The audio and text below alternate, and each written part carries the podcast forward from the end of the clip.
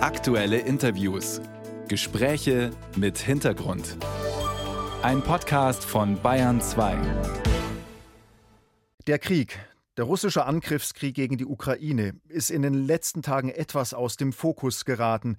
Denn am vorigen Samstag hat die Welt gebannt nach Russland geblickt. Dort kam es nun auch zu kriegerischen Handlungen. Russen gegen Russen die Söldnergruppe Wagner gegen das reguläre Militär und in letzter Instanz Wagner-Chef Prigoschin gegen Präsident Putin. Der Marsch auf Moskau wurde dann abgeblasen, doch dass die Meuterei folgenlos bleiben wird, das glauben die wenigsten.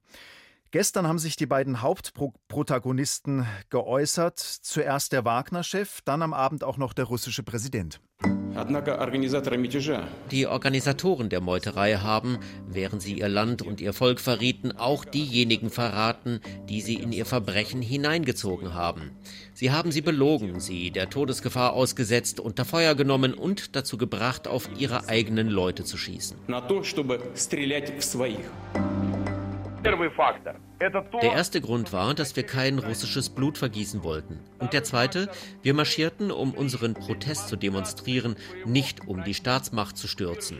In dieser Zeit bot Alexander Lukaschenko an, Lösungen für die weitere Arbeit der Wagner-Truppe zu finden, und zwar nach legaler Rechtsprechung. Also drehten die Kolonnen und zogen sich zurück in die Feldlager. Also Prigoschin will keinen Umsturz geplant haben. Putin nimmt ihm das aber hörbar nicht ab.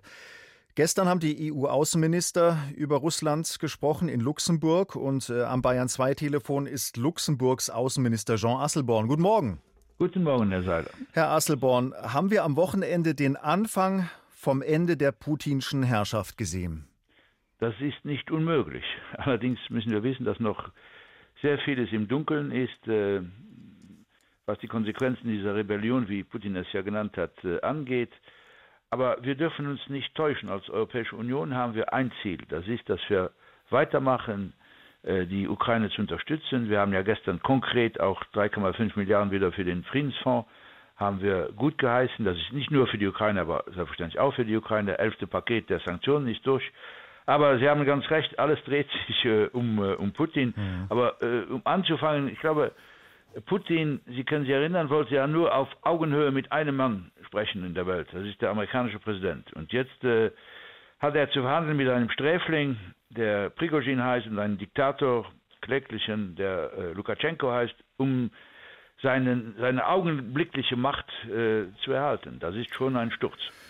Herr Asselborn, was äh, sagt es denn über den Zustand einer großen Militärmacht aus, wenn äh, so eine Söldnergruppe eine Großstadt und Militärstützpunkte einnehmen kann und äh, fast vor die Tore Moskaus marschieren kann?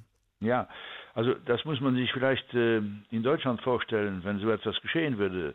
Es wären äh, hunderte Militärfahrzeuge einer Kolonne unterwegs von, von München nach Berlin und die würden dann 600 Kilometer vorwärts kommen, ohne gestoppt zu werden.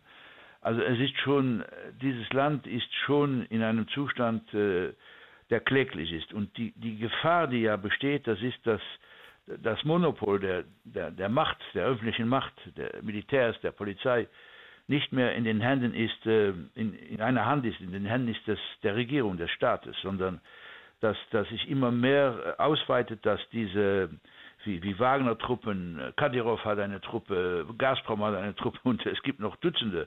Äh, dass also hier eine, eine, eine wirkliche große Gefahr der Destabilisierung Russlands kommen kann. Ich, ich bin jetzt nicht der, der Putin da äh, unterstützen will, selbstverständlich nicht, aber Sie müssen sich vorstellen, das wissen wir, äh, dieses Russland ist das größte Land der Welt und hat 6000 Atomsprengköpfe. also ja. diese Destabilisierung, sagen wir mal, von ja, von der, von, der, von der Macht an sich, der politischen Macht an sich, das äh, kann zu ganz großen Problemen führen und die nicht nur Europa, sondern die ganze Welt interessieren. Da höre ich auch eine gewisse äh, größere Sorge bei Ihnen raus. Äh, Stichwort Destabilisierung. Nach Putin, wann auch immer das sein wird, kommt aller Voraussicht nach kein Demokrat an die Macht, sondern unter Umständen ein noch gefährlicherer Spieler.